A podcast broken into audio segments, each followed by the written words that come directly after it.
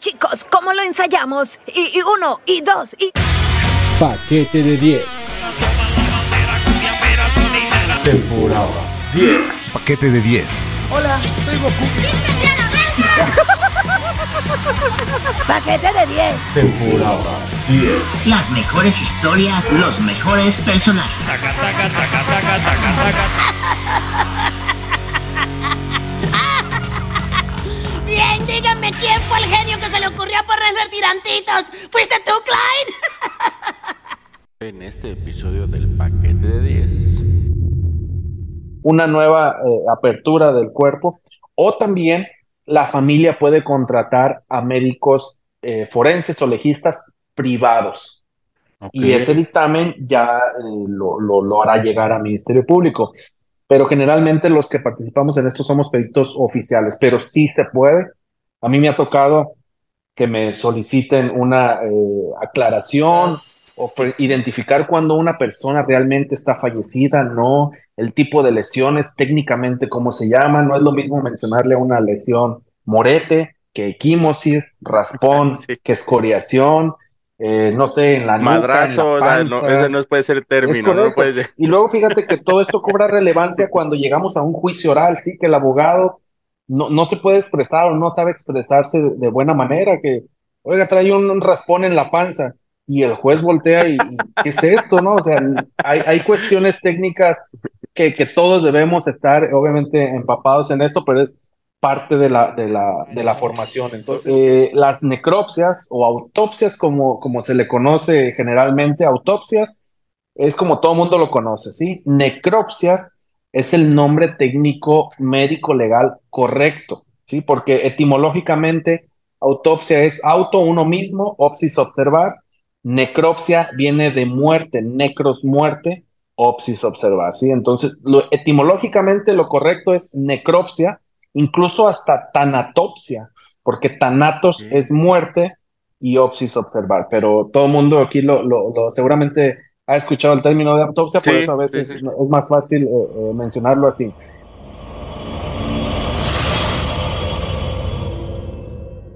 Hola amigos, muy buenos días, buenas tardes, buenas noches, buenas madrugadas, dependiendo la latitud y longitud donde se encuentran escuchando este hermoso podcast. Estamos aquí con un tema muy fuerte, muy crudo, muy cruel en algunas cosas, si ustedes así me lo permiten. Eh, los saludo a nombre propio, Ismael Salazar, Isma-bajo, el mic para todos ustedes aquí y también de mi compañero Gustavo Lubiano, que ya saben, posiblemente se meta, posiblemente no a, la- a esta transmisión, no lo sabremos hasta el desenlace de este episodio, pero les platico, vamos a tener el día de hoy un tema por demás fuerte, tal vez, tal vez sería la palabra este, a ocupar fuerte, porque estamos hablando de, de, de- cuestiones de qué pasa después de la, de, de la muerte, ya cuando nos encuentran en la plancha, la maldita plancha de, de metal, en donde tal vez todos vamos a llegar, si bien nos va dentro de mucho tiempo. Y para eso tenemos aquí a un médico legista. Se preguntarán ustedes como que para qué va eso, ahorita lo van a descubrir. Damas y caballeros, tenemos aquí al doctor González Vaca. Eh, ¿De dónde nos acompañas, mi querido doctor? ¿Cómo estás? ¿Qué onda contigo? A ver, platícanos. Bienvenido al paquete de ¿Qué tal, 10. Ismael? Gracias, gracias, gracias por la invitación, un un honor. Eh, yo me encuentro actualmente trabajando en Baja California como, como médico legista. Soy originario de Morelia, Michoacán. Ajá, no manches, qué chingón.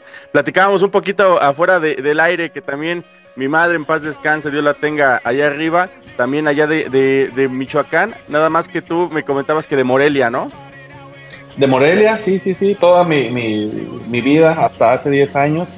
Ahí viajando también tengo familia eh, paterna en Sinaloa, en Culiacán, materna en Michoacán.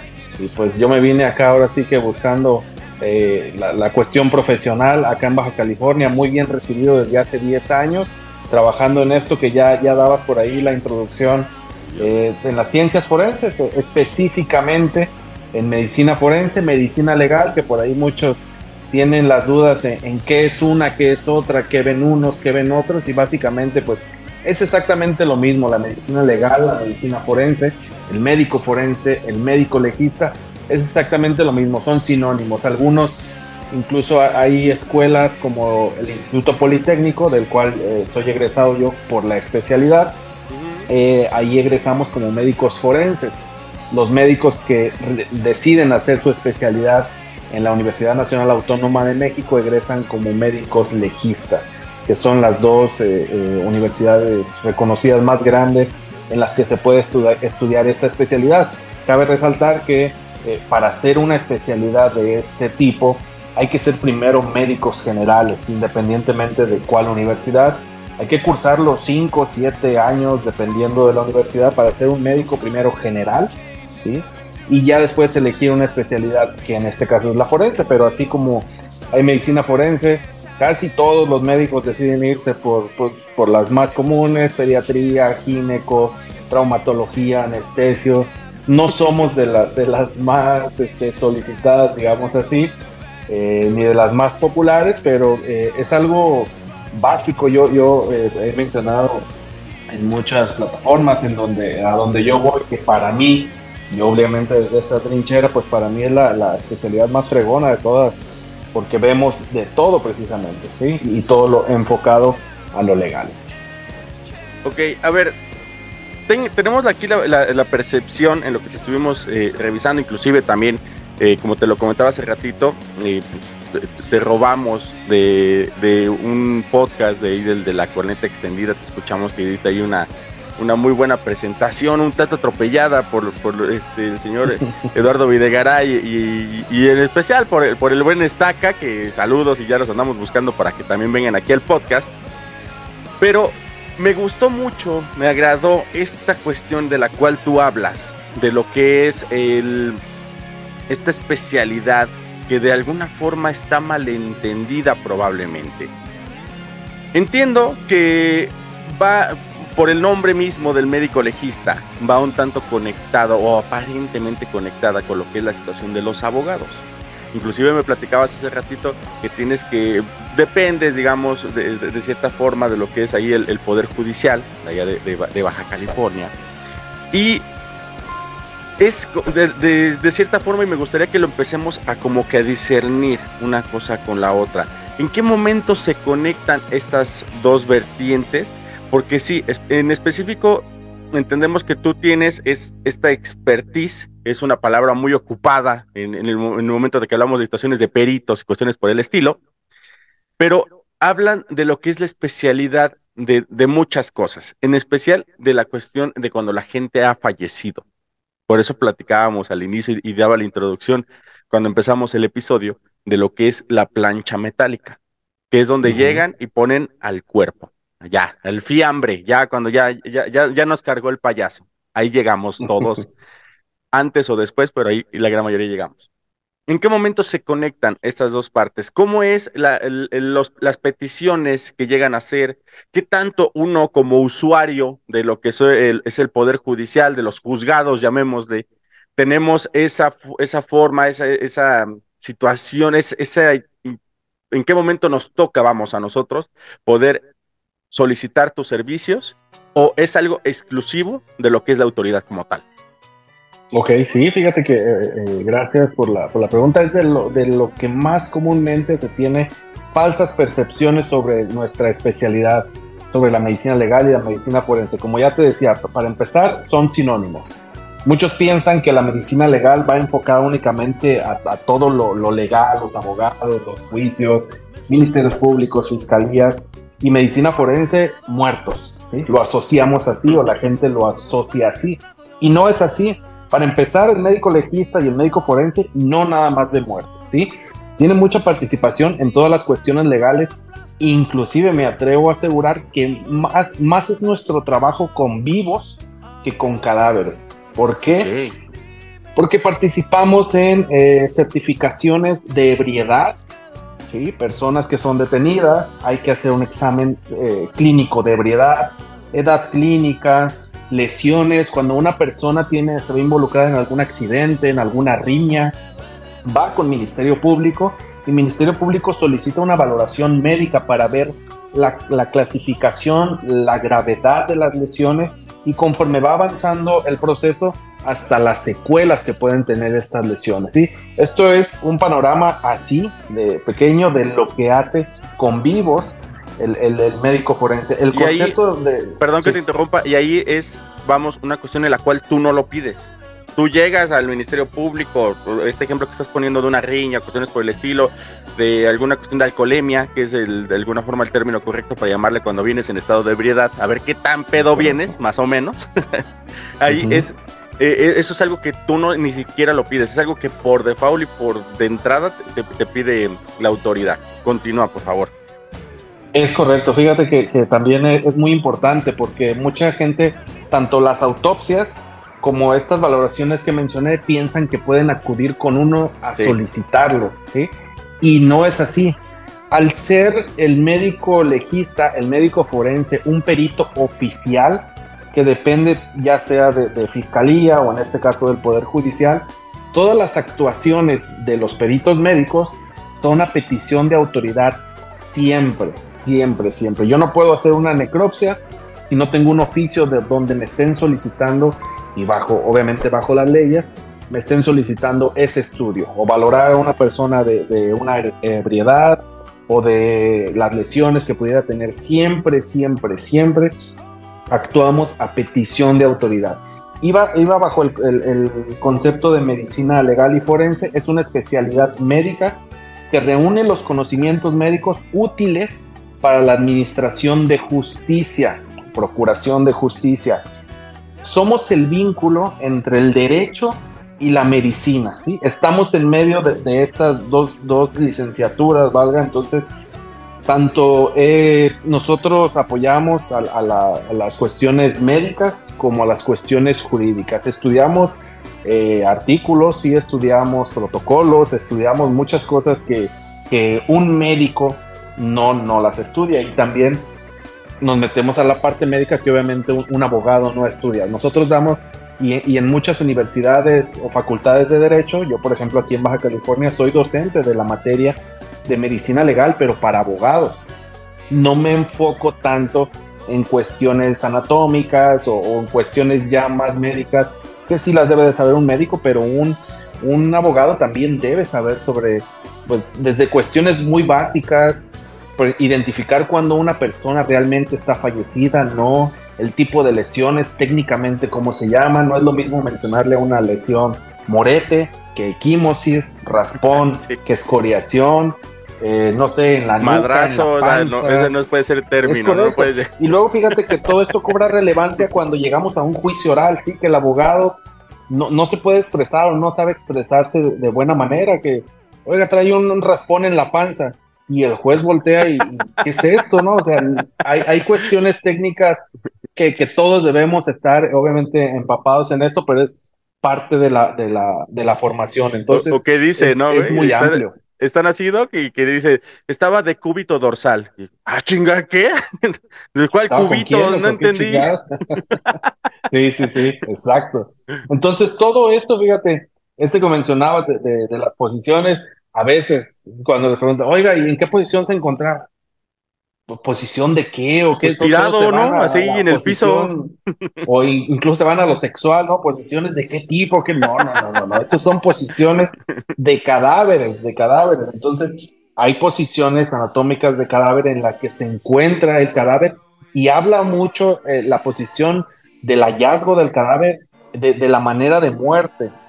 Ahora, ya, ya, si, gustas, entrando más en lo que hablabas Sí, de la favor. plancha, eh, las necropsias o autopsias, como, como se le conoce generalmente, autopsias, es como todo mundo lo conoce, ¿sí? Necropsias es el nombre técnico médico legal correcto, ¿sí? Porque etimológicamente autopsia es auto uno mismo, opsis observar, necropsia viene de muerte, necros muerte, opsis observar, ¿sí? Entonces, lo, etimológicamente lo correcto es necropsia, incluso hasta tanatopsia, porque tanatos es muerte y opsis observar, pero todo el mundo aquí lo, lo- lo- seguramente ha escuchado el término de autopsia, por Sí, eso a veces sí, sí. es más fácil eh, eh, mencionarlo así.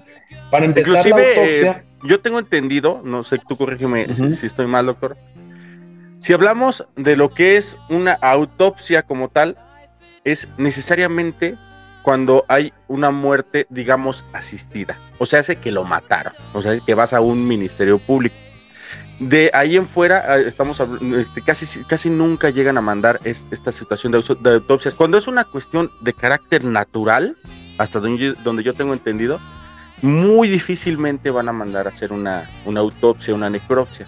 Lo viví en algún momento, por ejemplo, con mis padres hace no mucho tiempo, que, ni siquiera tuvimos que asistir al Ministerio Público. Se llevó a cabo una autopsia, pero ahí es donde me gustaría preguntarte, si es corre- correcta esa percepción o en el momento que fallecen, por ejemplo, de manera natural, lo manejan, digamos, de manera más discreta. Porque sí, cuando llegas a un, lugar, a un- una escena del crimen, recogen el cuerpo, hay aseguramiento, hay varias cosas. Pero cuando es de manera natural, no es así. Ok. ¿Sí es correcta Fíjate esa que- percepción? Sí, sí, sí. Fíjate que lo primero que pasa, nos vamos a cualquier fallecimiento, sí, en casa, por ejemplo. Lo primero que hace una persona cuando fallece algún familiar es hablar al 911. Eh, creo que ahorita ya, ya es nacional este número, entonces Sí. hablan al 911 y reportan el fallecimiento de una persona. Generalmente los primeros que llegan, dependiendo de lo que estén reportando, es paramédicos. ¿Qué hacen ellos? Confirmar el fallecimiento ya se solicita la presencia de, un ministerio público o de agentes ministeriales de investigación, ¿sí? Eh, policías que, que realizan investigación. Ellos acuden en compañía del Ministerio Público y son ellos quien van a decidir si están observando en el cadáver la probable comisión de algún delito, ¿sí? Es decir, algún homicidio, suicidio o accidente. En estos tres casos, sobre todo, es en los que se debe realizar por, por ley las necropsias o las autopsias. Homicidios, suicidios, accidentes. Aquí va a todos, ¿sí? Por ley. Hay otras eh, especificaciones también en las que si se hace, en las muertes que son sospechosas de criminalidad. Eh, eh, nosotros en medicina forense les llamamos muertes súbitas. Una muerte súbita es cuando la persona se, eh, es una persona, la, clásica de los futbolistas, estos que están haciendo alguna actividad, jóvenes, sabemos que no estaban enfermos de nada y se mueren. Y ahí que no tenemos ningún antecedente médico, no hay ningún antecedente de enfermedad, hay que hacerle autopsia para saber de qué falleció. ¿Sí? En No, y estos por el casos. contrario, ¿no, Doc? Tienen una salud envidiable, muchos de ellos, fuertes y todo, y de repente. sí, y ahí me atrevo a preguntarte de, de manera como que rápida. Eh, ¿Es cierto eso de que una persona joven, hablemos 30 años, 25, 40 tal vez, es más difícil que salga de un infarto que una persona de, de mayor edad? Pues por para ejemplo empezar. Para empezar, los infartos, la, edad más frecuente son 60, 80 años. Esa es la edad más frecuente. Hay muchas eh, patologías o causas de muerte cardíacas que todo mundo dice infartos y en realidad no son infartos. Hay eh, cardiopatías este, congénitas, cardiopatías isquémicas en las que se tapan las arterias. Es decir, N cantidad de cardiopatías o enfermedades cardíacas que todo el mundo, Vox Populi, las conocemos como que le dio un infarto. Ajá, sí, y, sí. y realmente no es un infarto. El infarto es una afección muy particular en el corazón y más frecuente en, en- en esa edad. Entonces sí habría que ver, por ejemplo, estos casos que te comento de, de persona joven, eh, estaba haciendo alguna actividad física y se murió. Nada más eso es lo que saben. Al momento de hacer la necropsia, muchas veces esa persona tenía alguna sintomatología y nunca hizo caso. Se agitaba, eh, subía escaleras y, le faltaba el aire, pero nunca hizo caso, no, no le daba la importancia que, que era. Y resulta que hacemos la autopsia y tenía alguna malformación en la aorta o algo de nacimiento que nunca se dieron cuenta. Es en estos casos en los que se consideran muertes súbitas, que no hay ningún antecedente de enfermedad. Otra, otra eh, cuestión muy importante para hacer autopsias es en los casos de mala práctica médica. Aquí podemos tener una muerte natural, o sea, a lo mejor dice el, el hospital se murió por desangrado porque tenía una pancreatitis. Sí, pero ¿cómo sabemos que esa pancreatitis no se le dio por un mal cuidado, o por una mala práctica o por mala atención? es ahí donde interviene también la medicina forense y la medicina legal, en, en hacer tanto la necropsia como un dictamen o un certificado de opinión médica para ver si hubo una mala práctica o no. Entonces, ahí está otro, otro dato. En, en, los abortos, fíjate que también aquí mucha gente desconoce que cuando se encuentra algún feto en vía pública, que pasa mucho, a lo mejor la mujer eh, abortó, se espantó por desconocimiento, por ignorancia, eh, se fue del lugar y deja el, el feto ahí eh, este producto que, que nació muerto, eh, se manda a, a, las, a, los semefos para realizar la, la necropsia también como tal y, y, determinar si esto orienta hacia un aborto espontáneo o un aborto provocado, ¿sí? identificar cuántas semanas de gestación tenía, es cuestión ya, ya, ya muy técnica. Los infanticidios, los infanticidios hay que tener mucho cuidado con los niños, los, los niños maltratados. Eh, estas son necropsias en las que sí, sí, sí tomamos especial atención, así como en los feminicidios, para, para realizar la necropsia. Y otra indicación es en personas detenidas. Las personas que están en una cárcel o que están en una detención, eh, se les debe de realizar necropsia independientemente de que ya se sepa a lo mejor la causa de fallecimiento. Lo, más común en las cárceles, personas que tienen VIH, SIDA, eh, hepatitis o cáncer, enfermedades terminales, y fallecen. A ellos, independientemente de que ya sabemos cuál es la causa de muerte, como están bajo el cuidado de otras personas, hay que hacerles necropsia para deslindar responsabilidades de las personas que están bajo su cuidado. Y la última indicación para hacer autopsias es el problema que tenemos ahorita en, todo el país, en México, que es personas que están como desconocidas o que no sabemos quiénes son. Aquí en Baja California pasa mucho esto, más al sur no tanto porque eh, pues sí están identificadas. Aquí tenemos, somos un estado fronterizo en las que muchas personas están en tránsito, van de paso, fallecen y no sabemos quiénes son.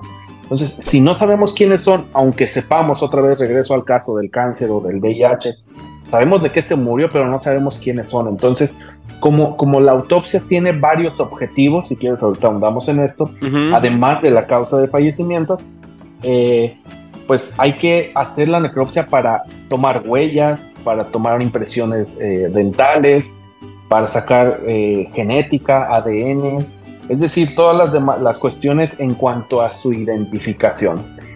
Siempre se va a realizar, como te mencionaba, a petición de autoridad. Mucha gente piensa que cuando se van a morir, todos van a pasar por Semefo, tache. No todos pasan por Semefo.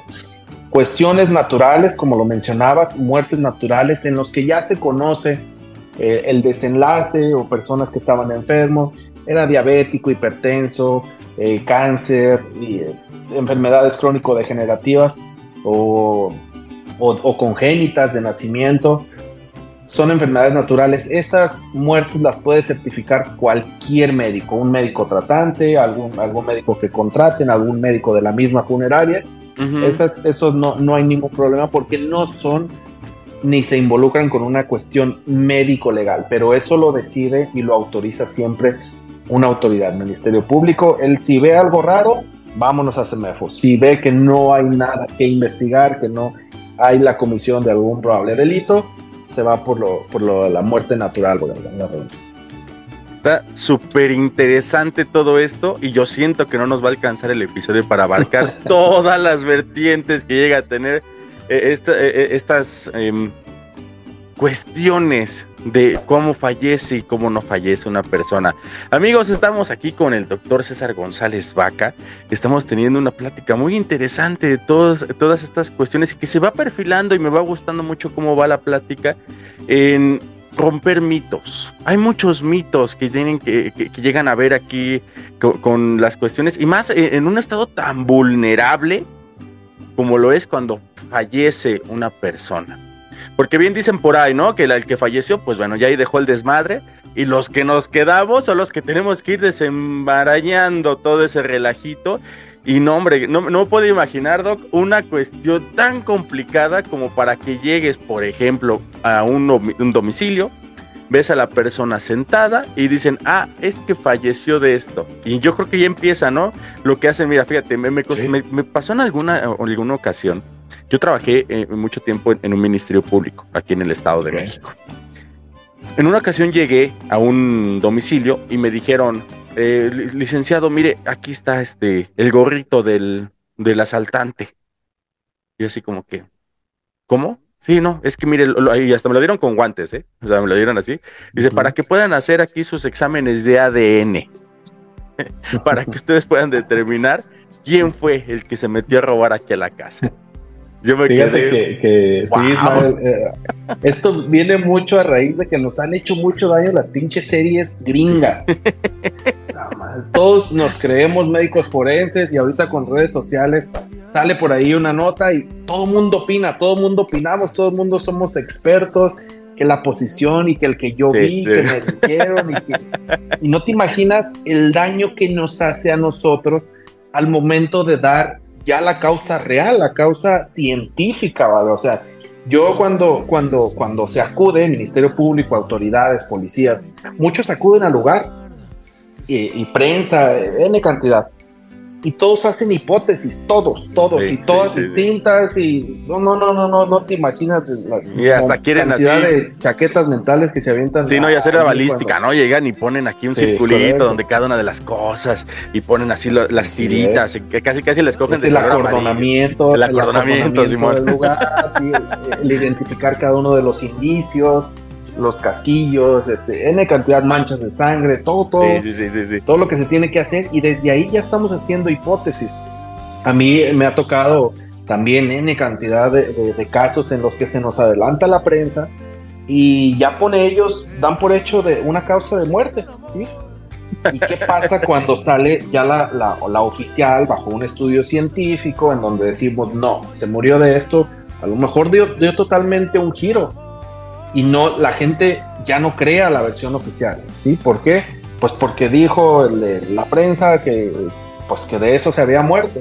Me ha pasado, por ejemplo, en, en otros lugares, yo también trabajé en la, en la Fiscalía de, de Michoacán, he hecho colaboraciones también allí en, en el Estado de México, en, la- en Toluca, en casos por ahí bastante sonados, pero no- nos, nos ha tocado casos en los que, por ejemplo, eh, personas que llegaron a un motel, dejaron prendido el vehículo, entonces eh, pues estuvieron ahí este, jugando cartas, bebiendo. Sí, a lo, a lo que se va a un hotel, básicamente, ¿no? Exacto, ya no voy a ahondar más en ello, pero dejaron prendido el vehículo, puertas cerradas, estuvieron inhalando el humo del vehículo, entonces pues es una intoxicación por monóxido de carbono.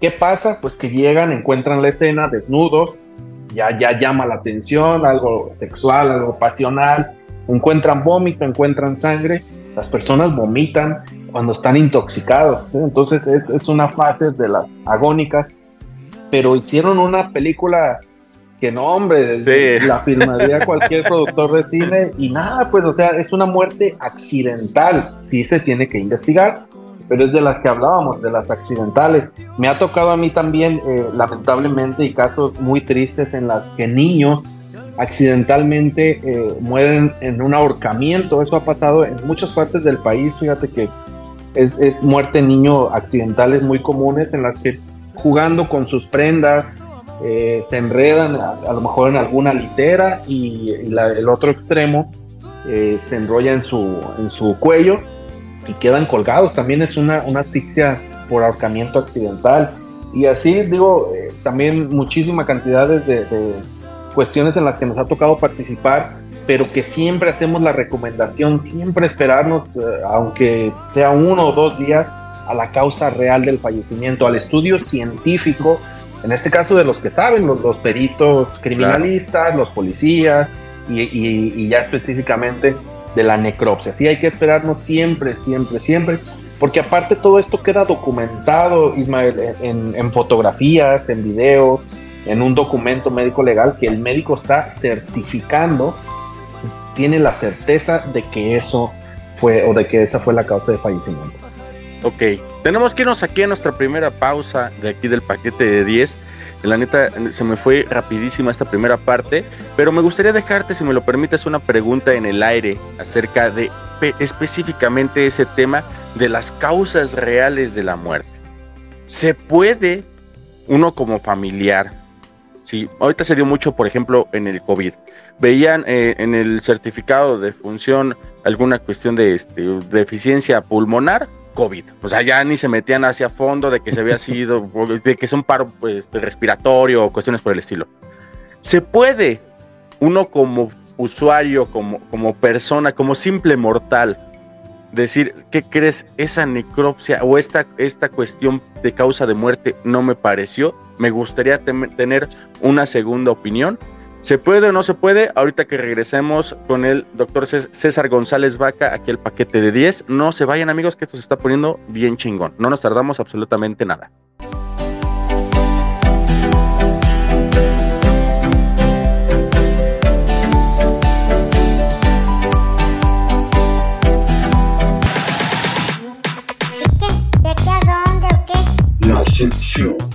Pues, damas y caballeros, estamos ahora. Yo sé que no estoy en este episodio, pero nada más vine a esto, fíjate. Nada más eso vine para cobrar principalmente, porque si no, no cobra el cabrón.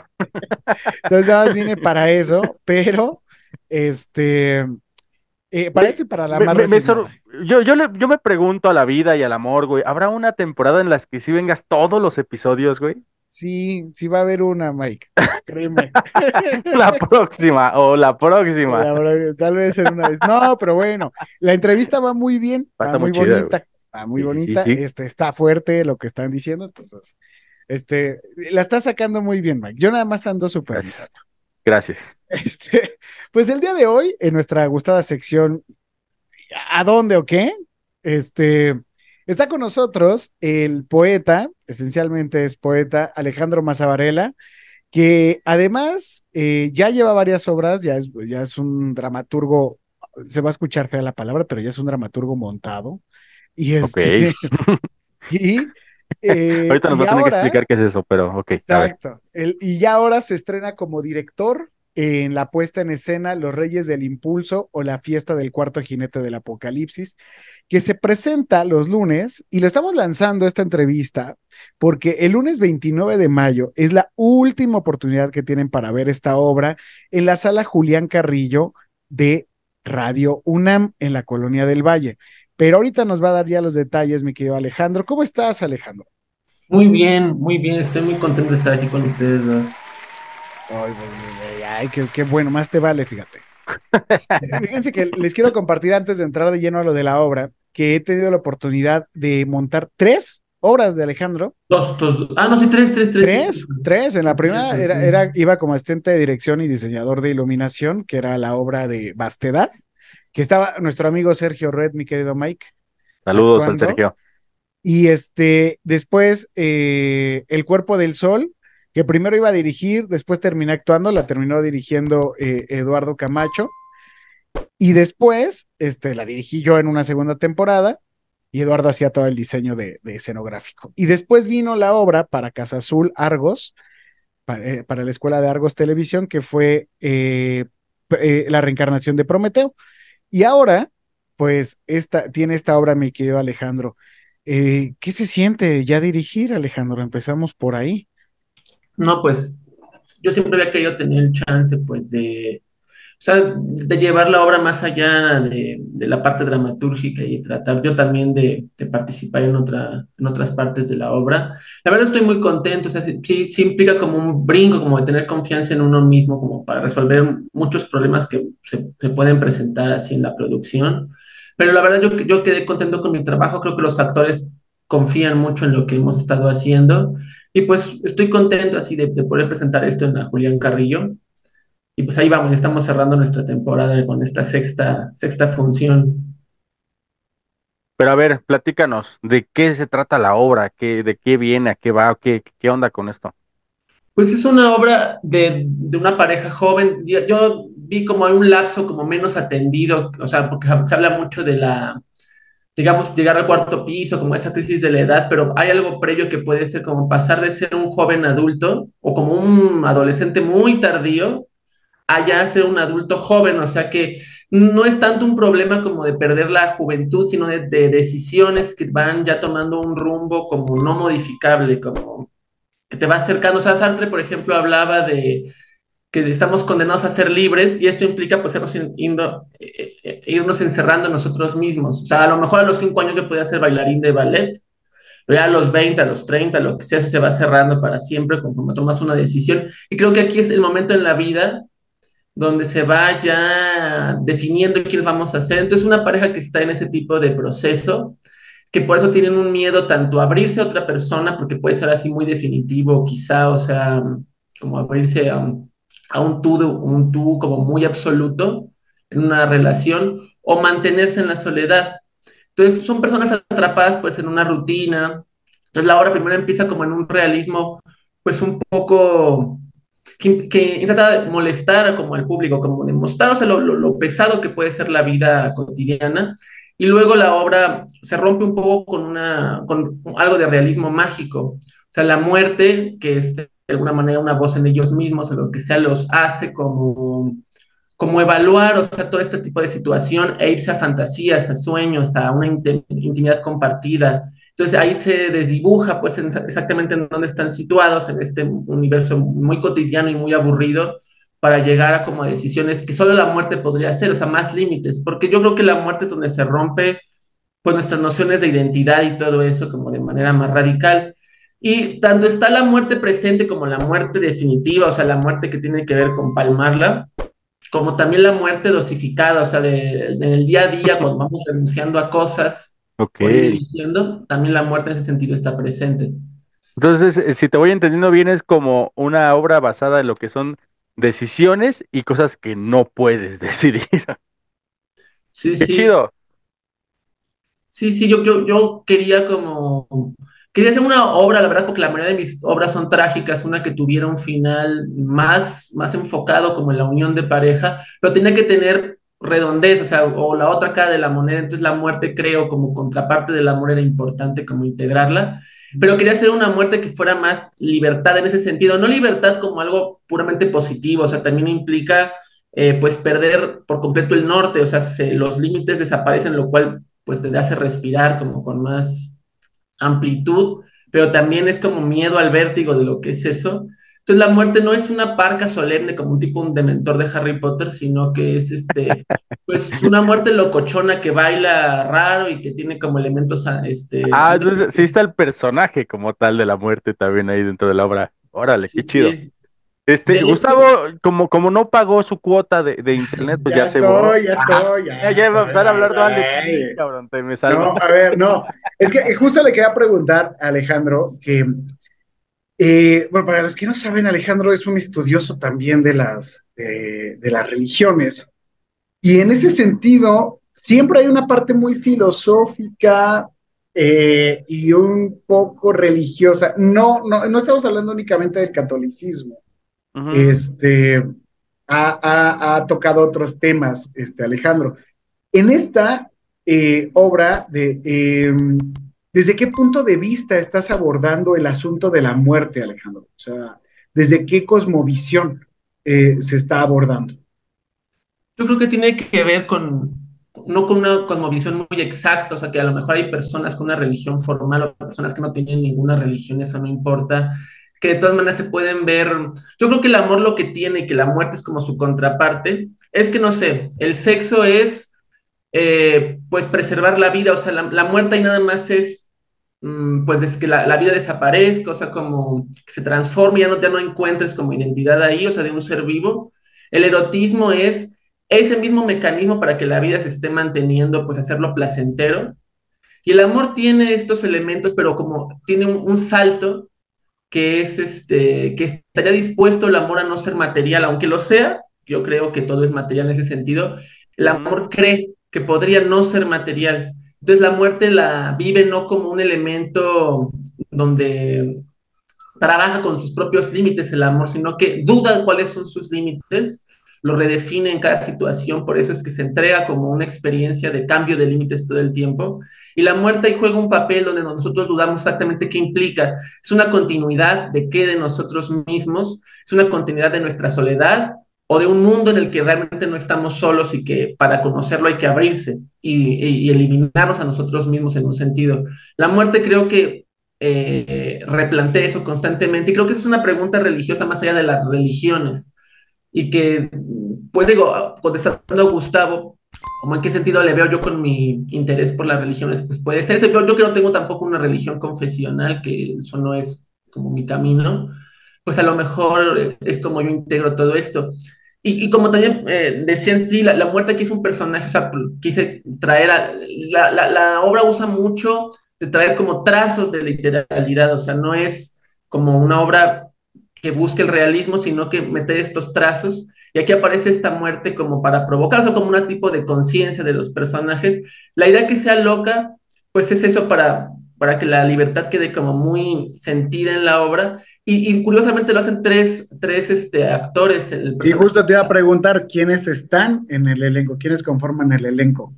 La, la, pareja se llama este, Manuel Pavía y Erandi Senil, la, la, la actriz, el actor, este, que son la pareja, y Nat Lara, Natalia Lara hace, este, hace la parte dancística, o sea, porque el personaje está eh, haciendo algo corporal y eso lo hace Nat, pero la voz no es de Nat, sino que es este, de dos actores de doblaje. Este, uno que es Víctor Hugo Aguilar, que es, con, que es la voz de Johnny Bravo en las caricaturas de estas cosas. Ah, eh, e Iracema Escula, que es mi asistente de, de, de, dirección, ella, ella, bueno, también se animó a hacer esta, porque tiene voz femenina y masculina, como en una sola voz el personaje. Wow. Están, están los dos así. Entonces, bueno, son entonces cinco, cinco personas las que integran la obra.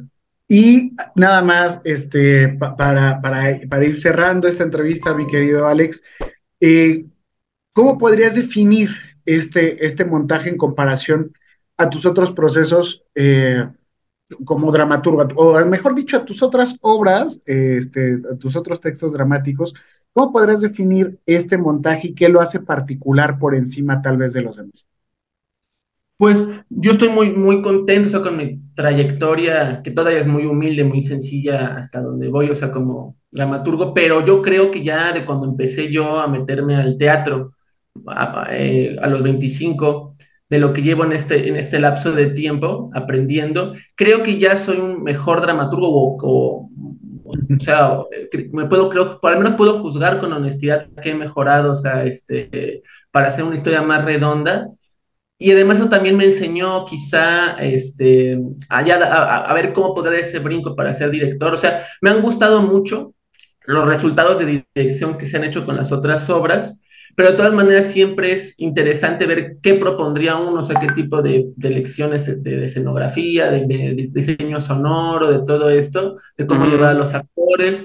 Entonces es interesante, no solo, eh, pues, uno hacerse cargo de eso y, y chambear, sino también este, ver, comprobar cómo lo haría uno eh, y no solo apreciar que puede ser muy bello el trabajo de otras personas.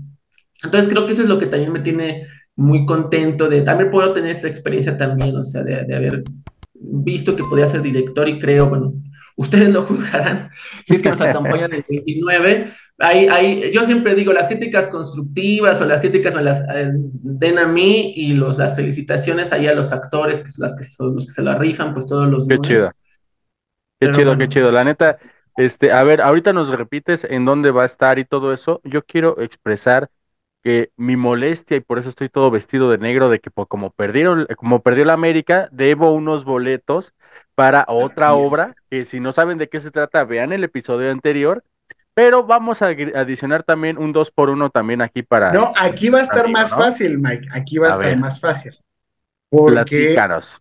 es entrada libre con una ah, uf, me con una aportación voluntaria entonces Ahí está. así funciona Radio UNAM ¿A qué hora, dónde, este, mi querido Alejandro, podremos disfrutar eh, este, este proyecto? Para que lleguen tranquilos, o sea, vamos dejando entrar a la gente 7.55 de la noche, pero ahí está primera, segunda llamada. O sea, empezamos con 8.15 para que no se espanten si llegan un poquito tarde. Y la sala Julián Carrillo está en las instalaciones de Radio UNAM, que es este, en la calle Adolfo Prieto, en la colonia del Valle. Ahí en Adolfo Prieto, 133. Adolfo Prieto 133, sí.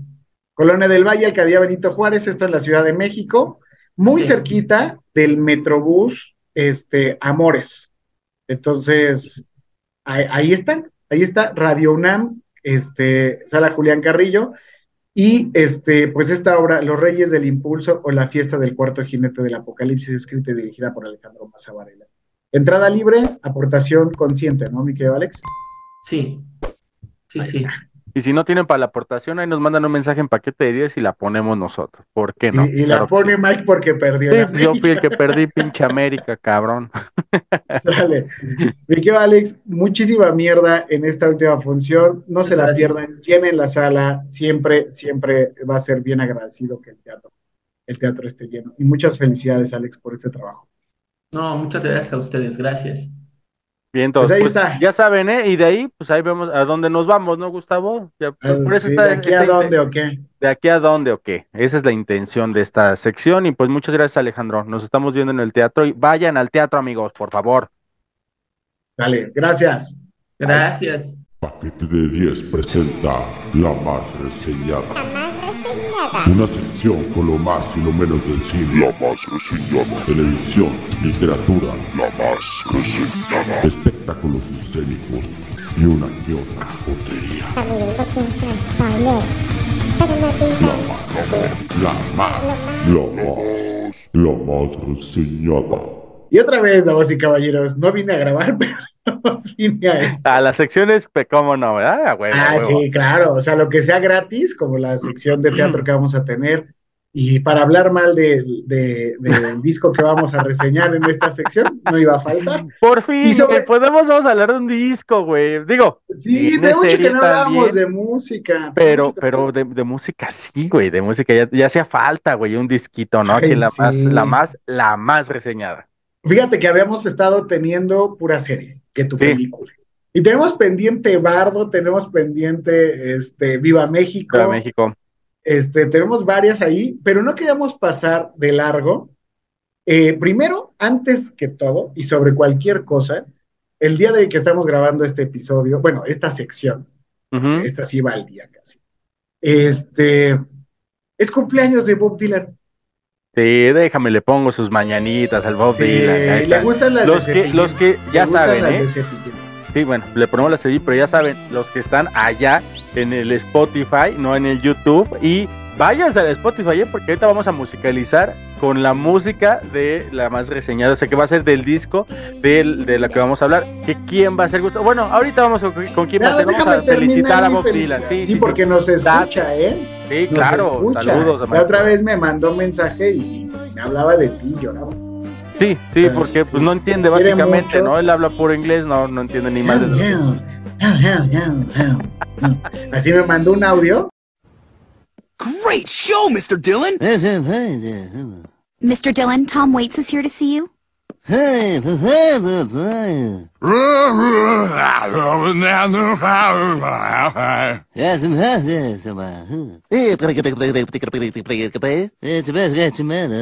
que, que muchas gracias. Y Ah, este, pero Bob Dylan cumple 82 años, la estrella más grande del rock, el disco que revolucionó la historia del rock que conocemos ahora, el llevándolo todo de regreso a casa, el Blonde on Blonde, que es por días el primer LP de, doble de toda la historia, así, pero por dos días le ganó Frank Zappa con el And the Mothers of Invasion. Este, pues, Bob Dylan, nacido en Minnesota bajo el nombre de Robert Allen Zimmerman, mejor conocido ahora como Bob Dylan, ganador del premio Nobel, ganador del premio Oscar. Básicamente, una reata. Básicamente. Pues ya. revolucionario de la música y pues bueno, ¿qué más decir? Si fuera por Gustavo, toda la, este, esta sección sería de Bob Dylan, pero dijimos, no, güey, no, no lo podemos No. manejar así, Toda- no, no se puede. Y como en este episodio particularmente estamos hablando de muchas cuestiones, inclusive también como de muertos y todo esto, De que está muy chido aquí, con, con, con el buen médico de dijiste, el doctor ver, ahora sí, Gustavo. ¿De qué va la más reseñada del día de hoy y por qué te veo haciendo muecas, güey? A ver, ¿qué onda? Porque fíjate, inspiró el logotipo de esta temporada. De hecho, ¿pueden verlo? Fue, fue una horrible coincidencia, Mike. Sí. Pues vamos a hablar del disco de Thalía, este. Ay, que se llama, que lleva por título Mixtape. Este. El mixtape de mi vida, dice la El señora. mixtape de mi vida. eh, Híjole, eh, ta- bueno, ta- el disco eh, lleva por nombre eh, Talia's Mixtape, ¿no? Talia Mixtape. Este, el soundtrack de mi vida. Anda. Que además hay un programa de televisión que pueden ver que es todo el detrás de cómo llegó a este a este proceso musical de covers. Básicamente es un disco de covers. Este No, no, es un disco de covers, no básicamente. bueno, es un disco de covers. Es interesante algo que tiene Thalía. Ella estuvo durante muchísimos años relacionada con el hijo de Gustavo Díaz Ordaz. Este era su novia por ahí de los 90, este, principios de los 90. Y lo que tenía el hijo de Díaz Ordaz era que sabía de música, eh, güey. O sea, el hijo de Díaz Ordaz trajo a los pinos a los Doors. Tenía una banda de rock padrísima. Y pues ahí se entiende por qué cancelaron el rock en el periodo de, de Díaz. Ordaz, básicamente. Pero yo creo que toda esa influencia musical se nota en este proceso de tal. Sin embargo, bueno, ahí es como lo más que tiene. No sé tú. bueno, comenzando con lo más que tiene eh, esta serie, que me gustó que vaya acompañada de un disco. Ahí está eh, el LP y vienen varias canciones que no se mencionan como tal en la serie. Y que algunas sí están buenas, otras no tanto, y ahorita vamos a entrar a eso, pero a ver, lo más. Me gustó la serie como tal, me hizo reír mucho, güey. No sé si sea la intención que tuvo Talía. Yo veo como que se apasiona, se emociona. Sí. Es como ver a tu tía, güey. A tu tía que está ahí. eh, o sea, eh, va por ahí. Y si lo ves así como yo, yo lo vi así, güey. Yo lo vi así como a mi tío, mi hermana Blanca, güey, que le mando un saludo. Que, que son este más o menos de la edad de, de Talía, ya están pegándole al cincuentón. Eh, güey, me reí mucho, me dio mucha risa cómo se emociona, güey. Y cada uno de sus invitados son así de que, güey, tú fuiste mi, mi más hermoso y mi mejor recuerdo y no mames. Güey, me dio mucha risa, güey. Yo me estaba rodando de la risa en el sillón mientras la veía junto con mi esposa. Porque hace cuenta que estaba viendo a mi hermana, estaba viendo cualquier tía de cualquiera de que nos está escuchando. Cómo se emocionaba con el rock en español y por eso se sentían súper rebeldes. O sea, si lo ves como una cuestión de risa, está súper genial la obra. Ahora. Lo, Cumple el objetivo de entretener. Sí, sí, sí, la- el, entretenimiento. Y más a una persona simplista y pueril como el quien les habla, es algo que me dio mucha risa. Pero no creo que vaya por ahí. Yo veo como que Talía, híjole. Pero si esa no fue la intención del director, que yo creo que no lo fue, está bien culera la, la serie. Y por ende, para mí, el disco. Ahora, lo que nos lleva a lo malo. ¿Qué tranza, Gustavo? A ver, lo, lo menos que fue, qué es lo que no te gustó. Y de ahí nos vamos a despepitar, porque como te vi, no te gustó mucho que digamos. Es que mira, yo, yo vivo, yo vivo con una, o sea, mi pareja es fan de Thalía. Eh, lo platiqué mucho con él, o sea, fue una semana completa de estar peloteando sí, no, por qué, sí o sí, sí, no, y estar escuchando el disco. La, la serie, pues evidentemente tiene un humor involuntario, Max, porque la señora no pretendía eso. O sea, la, la señora lo que pretendía era como, güey, también es el rap. Sí, sí, sí, güey, Como, güey, cuando saca lo de florecita rockera, no Ese, ese- ese sí me gusta. Esa, esa, es- esa es de las mejores canciones que Ese tiene el cover disco. está bien Sí, hecho. Sí, sí, Ese sí. cover está- Florecita es muy buen cover. De Y los este, aterciopelados. De los aterciopelados, pero aparte ya está en el mood de, casi casi grita, vive latino, llévame. Corona Capital, estoy lista. Güey, yo tengo que decir aquí lo, lo que estás comentando que yo personalmente soy súper fan de Thalía, pero en el ámbito de actuación. Yo sí me aventé Ah, no, todas las del barrio. y Todas yo las sí- Marías, ¿no? eh, mi, mi novia Talía, güey, no mames. O sea, superada solamente por. Soraya y Tati Cantoral. O sea, a mí sí me gusta mucho Talía actuar eh, de manera, eh, de, como en su faceta de actriz. Pero en su faceta de música no me gusta a mí Talía. Mira, Cero me Yo gusta. creo que hay, he- en mi vida he ido a dos conciertos espantosos. El primer lugar es el de Thalía, güey. Auditorio. Nacional, fuimos a un concierto de Thalía. Las transiciones eran más largas que un día sin pan. Eh, Este, oscuros eternos, así como la cuaresma. No, no, no, una cosa espantosa. Este, no había espectacularidad. O sea, bueno, yo creo que no es una estrella musical como tal para un show en vivo. Sin embargo, el disco, creo que lo, lo, lo bueno que tiene el disco es lo que dijimos al principio, y por ahí este cover de Florecita está muy bien hecho. Eh, sin embargo, lo menos que tiene el disco es, invitas a los originales a cantar contigo, pero no los dejas cantar, cabrón. O sea, eh, este, Sí, sí, sí, sí. ma- eh, por ejemplo, la maldita vecindad con Pachuco. Los tienes ahí y en lugar de aprovechar al pachucote para que se aviente los gritos y... No, güey, lo tienes ahí haciéndote coros. Sí. No, y eso básicamente todas las canciones, güey. El compa este de David la voz- Summers, David Summers, por ejemplo. Sí, sí, sí. Este, creo que lo- me lo- medio lo deja cantar al principio, pero después se convierte ella, esta es mi canción. Y aparte, los covers que hizo no están aportándole nada. Hacer un cover, damas y caballeros, es transformar la canción. A eso iba yo apropiarte, apropiarte de ella y entonces darle un, un, un twist a eso. Fíjate que, que como lo comentamos, también búsquenlo ya, ya no tarda en, en- en salir por ahí también una clase muestra que hicimos aquí con el buen Gustavo Lubiano Ah, para sí. sus alumnos. Eh, yo en algún momento de mi vida también fui músico y los covers personalmente significaban algo muy especial porque hay canciones tan muy bien hechas como por ejemplo esta la de Sufre Mamón, es una canción muy buena, que es un Devuélveme a mi chica, se llama. ¿Eh? Devuélveme a mi chica. Bueno, yo le digo sufre mamón porque se la pasa diciendo eso toda la canción, ¿verdad? Pero esta de Devuélveme a mi chica de los hombres G es una canción tan buena que la puedes hacer un cover muy bueno. La puedes hacer cumbia si quieres, cabrón. La puedes hacer metal, güey. La puedes hacer lo que tú quieras. Le puedes hacer un cover muy bueno. Aquí nada más porque el don Tommy Motola se ve que nada más les dijo, mira, no nos hagamos tanto pinche bolas. La señora ya quiere su disco. Entonces, pues, mira, nada más bájale tantito el pitch. Ponle unos pinches tecladitos noventeros y chingue a su madre. Ahí están todas las canciones que vas a encontrar. Sí. Todos los covers tienen básicamente. eh, Mejor esta reseña, mejor reseña no pudiste hacer, cabrón. O sea, exacto. Es así de, ay, ya, mira, agárrate los, de- ponle karaoke en YouTube. ¿Estamos, Bájalo, ¿estamos con Sony? Ok, a ver, ¿quiénes artistas tenemos de Sony ahorita? ¿Quién te gusta de Juliano Sony? Sultano Mengano. Enanitos Ponle verdes. ahí la pista. Enanitos verdes. Señor, ya se murió. Bueno, ya está muerto Marciano.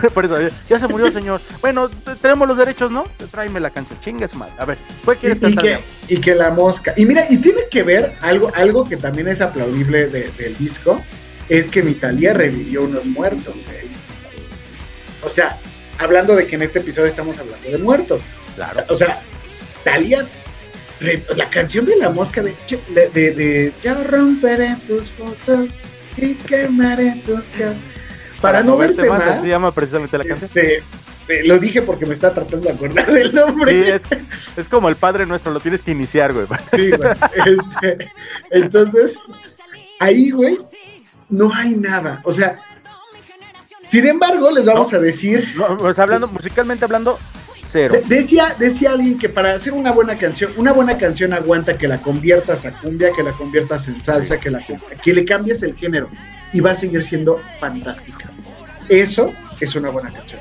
Estas canciones no quiere decir que no tengan el soporte para ser parte del icono del rock en tu idioma. Sin embargo, Talía no les aportó nada. O sea, en un karaoke he visto gente interpretar mejor que esto que ocurrió en el disco. Esa es también buena, güey. Si, si ves a este disco de Thalía como un karaoke de tu tía Thalía, haz de cuenta. O sea, porque nada más es un karaoke, nada más las can con su mismo tono de voz. Ni siquiera se esforzó por igualar los tonos de voces de cada uno de los artistas invitados. Y, güey, para ponerle la cerecita en el mojón, está, por ejemplo, la participación de la Kenia Oz y de dos, tres, cuatro influencers que dijeron, güey, a ver, estos artistas, estas canciones, estas músicas, llamémosle como los viejitos también, tal vez que somos, ya están muertas. Démeles un poquito de power, ¿no? La, esta, la que estamos platicando ahorita de Florecita Roquera de este cuate León, no le hizo nada, ni siquiera canta. Es más, nada más habla un poquito en lo que es el puente y esa es toda su participación de este compa. Pero él sale ahí de guapo, él sale de guapo, él sale de ahí. ahí eso, nada más. Sí, sí, sí, sí, esa, la neta, muchas cosas muy chistosas a mi parecer, insisto, como una persona simplona y pueril, pero musicalmente y hablando ya un poquito en serio, es una porquería tanto el disco como la serie de Thalía. Personalmente no me gustó. Absolutamente.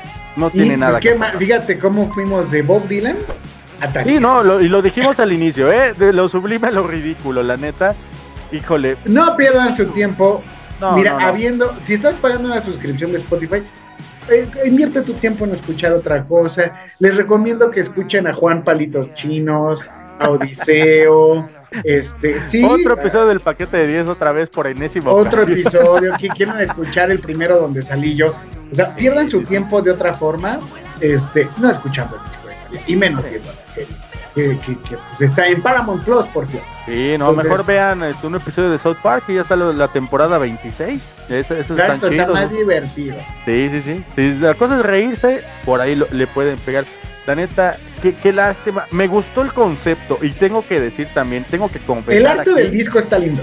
Sí, o sea, fue- esto fue coincidencia, ¿eh? La neta fue coincidencia. así, esto fue lo- con un diseñador y le dije quiero algo más minimalista con un poco de colores neón y parece que fuimos al pinche mismo diseñador. Y, Talía güey, y no mames, está, está en el horno, ya está por salir en estos días, donde la, la siguiente temporada de paquete de 10 con, y yo le quería poner el playlist de tu vida, güey. Por Dios que lo que...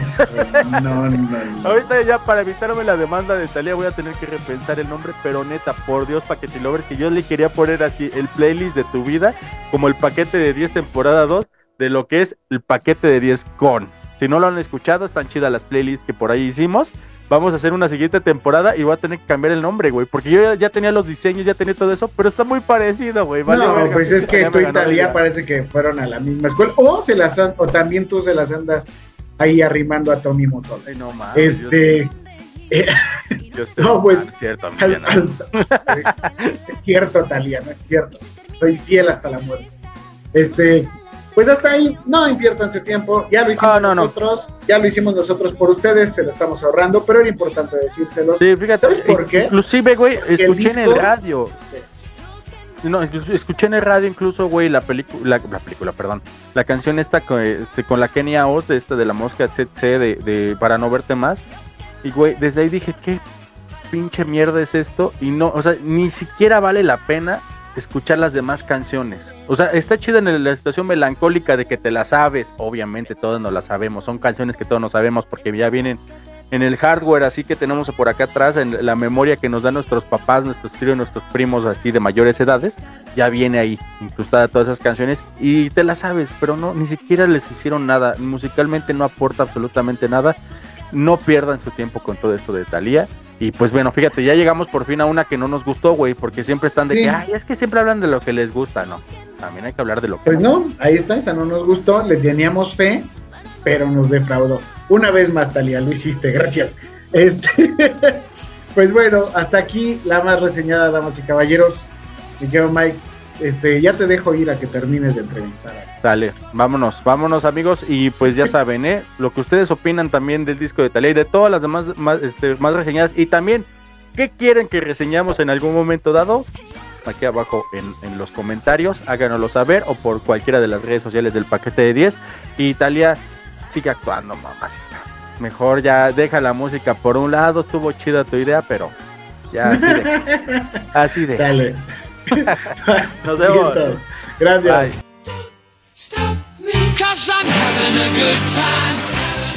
Amigos, ya estamos de vuelta aquí con el doctor César González Vaca, con una cuestión muy, muy, muy entretenida, divertida y por demás admirable.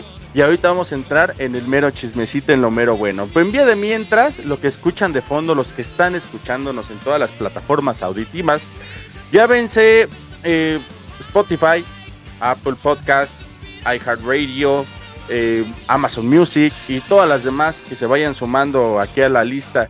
Eh, en iBox también estamos, si no mal recuerdo. Estamos escuchando de fondo la hermosa canción del gran Queen que se llama Don't Stop Me Now. Una playlist, la neta, muy chingona que ya saben, solo la pueden escuchar allá, en las plataformas auditivas, porque aquí YouTube no nos lo permite, pues por derechos de autor básicamente. Y pues dejamos una, una pregunta en el aire, pero antes de entrar a ella, me gustaría, mi querido Doc, que nos me platiques un poquito de lo que es tu día a día en, lo que significa eh, ser un médico forense. Porque si hemos estado, y los que ya vienen escuchando la- esta entrevista, esta charla que estamos teniendo aquí con, con el buen doctor eh, González, es este tema de cómo una cosa te lleva a otra y otra otra y otra y otra y así te vas. O sea, es muy difícil llevar una línea muy establecida de lo que es una cuestión y más me imagino cuando llegas a una escena del crimen que en algún momento también de mi vida estuve estudiando allí en lo que es el, el Instituto de Formación Profesional de la Procuraduría de la Ciudad de México en ese entonces todavía Distrito Federal que así nos hacían nuestras prácticas cabrón o sea llegabas a un pinche cuarto y había un pinche maniquí tirado por allá y había una, una arma ahí para que como que de trampa y había unas pastillas de este lado y órale cabrones a ver encuentren cómo fue el desmadre. ¿Cómo le haces tú? ¿Cuál es tu técnica? ¿Cuál es tu forma así como que más eh, inicial, vamos? Porque yo creo que así como estábamos platicando al inicio de la entrevista, una cosa te lleva a otra y otra a otra y así te vas así llevando. ¿Cómo mantienes una línea, cabrón? Porque está bien complicado hacer ese pedo cuando ya estás a la hora de los chingadazos. Con la señora chillando allá del otro lado de que, ay, no, Sí. mi hijo, mi papá, mi tío, lo que sea. Y, güey, o sea, es algo que cuesta mucho trabajo. ¿Cómo le haces tú, mi querido Doc? Y fíjate, Ismael, eso en el mejor de los casos, ¿eh? cuando dices de que está la, la mujer allá chillando, este, los vecinos, este, pero también la cuestión de seguridad, cuando llegas y todavía te dicen, ahí está un cadáver, me tocó eh, en otros estados, no aquí en Baja California, en llegar por, doctor, pásele, ya está listo el cuerpo ahí para que se lo lleven. Llegas y se suelta la pinche balacera otra vez, ¿eh? o sea, hay cuestiones de, de todas, o sea, de, de- de seguridad, incluso por la misma seguridad, hay muchos estados en los que el médico forense ya no acude al lugar eh, por, por la seguridad o la inseguridad, valga ahí la, la redundancia, pero eh, esto que me mencionas es más trabajo actualmente en el modelo de justicia que tenemos más trabajo del policía investigador, del Ministerio Público y el perito en criminalista. Fíjate que él, él es la labor eh, postoral, todos ellos, cada uno en, en la parte de la investigación, porque llega el agente ministerial, identifica el probable hecho delictivo, lo que hablábamos, hablábamos hace rato, los policías municipales o estatales son los encargados del acordonamiento del lugar, un buen acordonamiento de un perímetro que sea seguro, resguardar el perímetro para que no sea una escena contaminada. Muchas veces eso hace que se caigan casos importantísimos, incluso a nivel mundial, el caso de O.J. Simpson, en los que por un hecho tan simple de quitarnos un guante o ponernos un guante en el lugar, pisar algún, alguna mancha de, de sangre, te echa abajo cualquier evento, ¿eh? porque hay abogados muy audaces que, que buscan cualquier error del perito, del agente investigador, para echar abajo esto. Eh, mi, mi día a día, sí, efectivamente, y yo creo que mis colegas médicos forenses y, y todos los que participamos en las ciencias forenses, pues sí, no, no es un trabajo muy común en el que ahorita vengo, voy a mis dos horas de oficina, seis horas, seis, ocho horas de oficina, ¿no? Y, y al rato regreso. Es complicado. Eh, yo pues, he, he pa- he pasado por la. Soy, también fui en algún momento perito criminalista, por eso me, medio le sé a, a esto de los compañeros criminalistas. Ujú. Y, y- y también me tocó andar en el campo, por eso te decía de, de esta cuestión de, de que llegas y está la balacera o, o los este en comunidades rurales en las que a lo mejor se, se rigen por usos y costumbres, en las que alguna vez me tocó hacer una necropsia en el lugar, en, en el, en el cerro, en el- O sea, ahí lo abriste y todo eso desmadre. Ahí porque la- la- la- los, lo- los- los de ahí del lugar no, no permitían que te llevaras el cuerpo por sus usos y costumbres. Entonces el Ministerio Público, doctor, vamos a hacer la necropsia aquí. Pues vámonos. Entonces Despejenme la mesa, necropsia ahí, chingue su madre, vámonos. Pues bueno, fuera, ¿eh? ni mi mesa era En el piso. ahí, en el piso, en donde se encontró, porque, porque pues, cuestiones de seguridad o en este caso de usos y costumbres, me ha tocado también eventos en las que hay muchos cadáveres y está muy tensa la situación, las familias quieren ya que, que no te lleves a su cuerpo porque no quieres que se investigue nada, ¿sí? No, no, por, por- puede ser por ignorancia, porque quieren ocultar algo, una cantidad de motivos. Ahí, pero, ahí este, está, yo creo, el detalle, Doc. Que cuando, Sí. cuando le surge la duda a la autoridad, como debe de ser, desafortunadamente, de cuando hay alguna cuestión de, de resistencia, es por algo.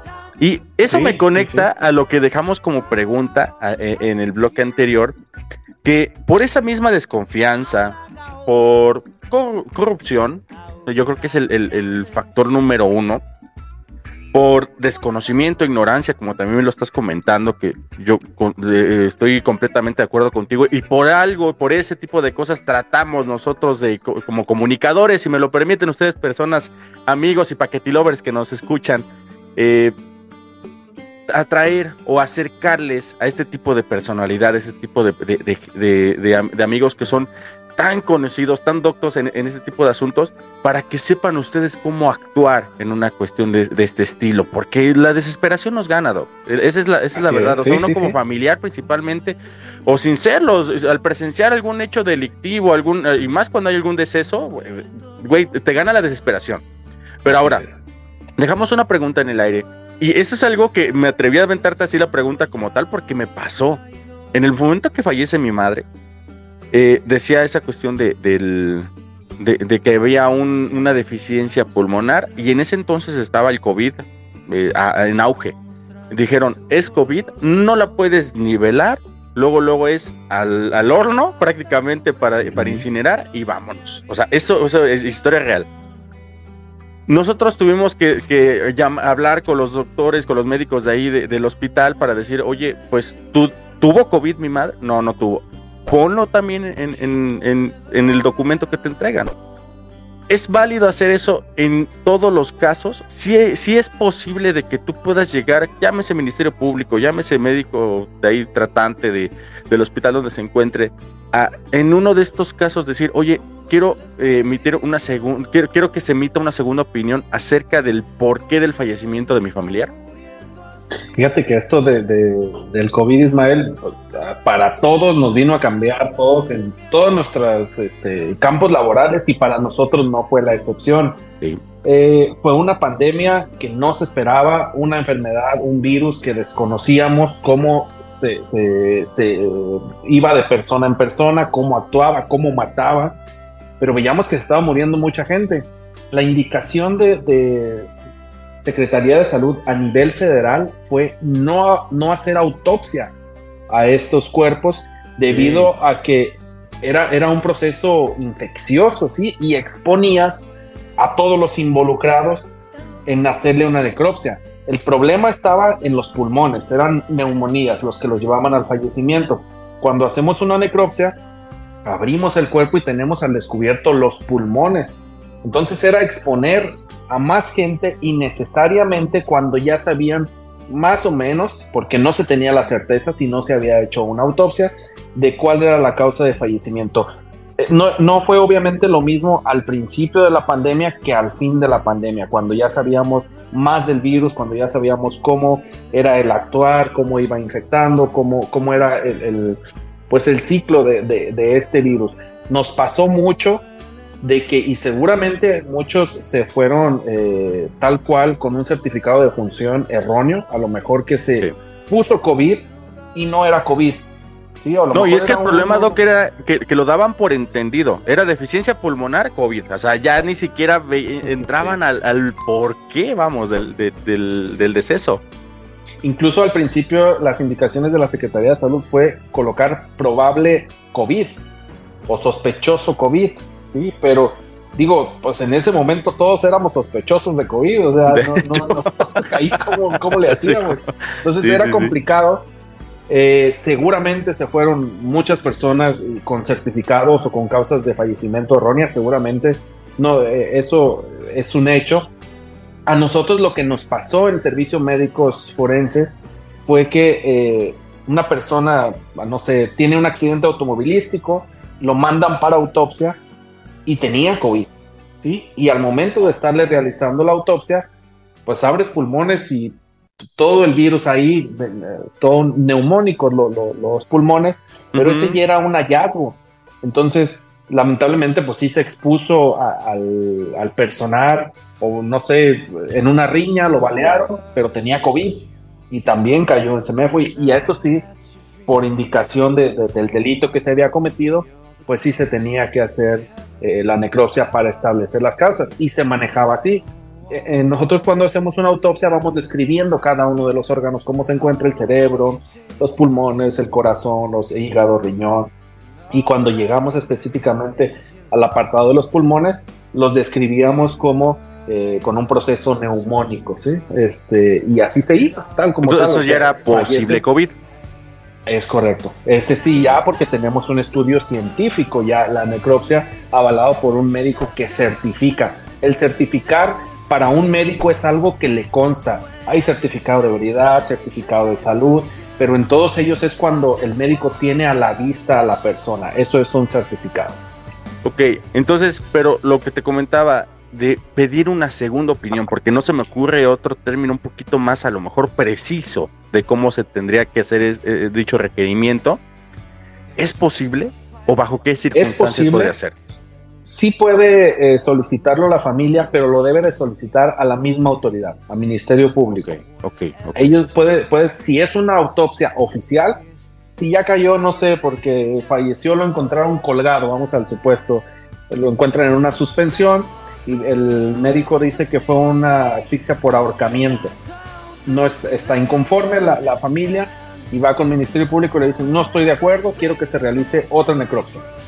Ya será el Ministerio Público quien solicite la, la, la, renecropsia, porque ya no hay una autopsia igual a la primera debido a que ya se hicieron incisiones en el cuerpo, sería una nueva eh, apertura del cuerpo, o también la familia puede contratar a médicos eh, forenses o legistas privados.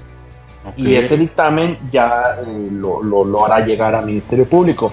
Pero generalmente los que participamos en esto somos peritos oficiales, pero sí se puede. A mí me ha tocado que me soliciten una eh, aclaración o que quite a lo mejor alguna parte de... Hace poco me pasó eso de que yo puse que, que, había muerto de una intoxicación pero aparte puse que fue eh, por drogas, porque hicimos un estudio toxicológico, ¿sí? Entonces pusimos farmacodependencia y la señora se inconformó con eso porque decía que no quería que su hijo supiera que su papá era farmacodependiente, ¿sí? Oh. Pero pues ahí, ahí, ¿qué hacemos? O sea, yo estoy haciendo algo legal y hay un, y hay un resultado toxicológico, químico que avala esa causa de fallecimiento. Entonces, tampoco se hacen a gusto, quiero, quiero dejar claro las necropsias. Claro. Mucha gente va a quedar este, inconforme con la causa de fallecimiento, pero les digo... Sí, no, ahí en ese caso que comenta, señora, pues perdón, pero su hijo tiene que saber la verdad, ¿no? Punto, si era farmacodependiente, bueno, ni modo. Drogadicto, para los que nos escuchan, ¿y qué, qué, qué dijo? ¿Qué? Cálmese, Doc, no nos ande queriendo marear con los terminajos. Marear. Oye, oye, despacio, cerebrito. Doc, eh, hicimos una dinámica en nuestras redes sociales para que nos pudieran hacer las preguntas que, que gustaran nuestro, nuestro hermoso y precioso público. Y amigos, si no tienen ustedes como que ese gusto por las redes sociales y también nos quieren hacer algún tipo de pregunta, aquí está apareciendo en este momento el WhatsApp aquí del paquete de 10. Ahí también nos pueden mandar este, sus preguntas para hacérselas a nuestros invitados, quejas, sugerencias o lo que ustedes quieran. Nos preguntan eh, ¿Cuál ha sido el caso más, impactante perdón, en el que has trabajado como médico forense y qué detalles lo hicieron tan memorable? A ver, Doc, déjate caer. A ver, digo, hace rato que hablábamos del día a día de un médico forense. Créeme que no hay días iguales, no hay necropsias iguales. Yo puedo hacer cinco suicidios por ahorcamiento y los cinco van a ser totalmente distintos porque hay diferentes hallazgos. A mí un caso que, me marcó mucho y pues, hasta la fecha es, algo difícil eh, hablar, es sobre necropsias a menores, a niños. Eh, tengo hijos, entonces eh, tengo, un, tengo un hijo y, es complicado esta parte de, realizar una necropsia a un niño eh, golpeado, violentado con violencia eh, extrema en la que el niño este, tenía huellas de sujeción, es decir, lo amarraban, estaba fracturado, lesiones por todos lados. Hay algo que se llama el síndrome de niño maltratado, que este niño eh, lo tenía completamente. Entonces, es esos casos en los que pues, un niño de 4 o 5 años indefenso ante la fuerza de, un adulto, créeme que, que sí, no, no es grato hacer ese tipo de, trabajos, ese tipo de autopsias, y más cuando, cuando pues uno tiene hijos o, de todas maneras es, no cabe en uno eh, el cómo una, un, ser humano puede hacer tanto daño aún en este caso niño indefenso, eso es de lo, de lo que más nos marca, pero a la vez fíjate que, es motivante. Eh, así es como yo lo convierto eh, a la manera de hacer una necropsia el, meterte, lo que hablaba eh, hace rato que decías con los cornetos, el meterte eh, a darle voz al cadáver, eh, darle, darle esa, esa manera de, expresarse sobre su fallecimiento, que el cadáver sí nos habla, nos dice qué, qué les pasó, y el médico forense es el que interpreta esto, ¿sí? El, el qué nos dice el cadáver, niño, en este caso, qué le pasó, las lesiones, cuánto tiempo tenían, con qué objetos lo golpearon, hace cuánto tiempo.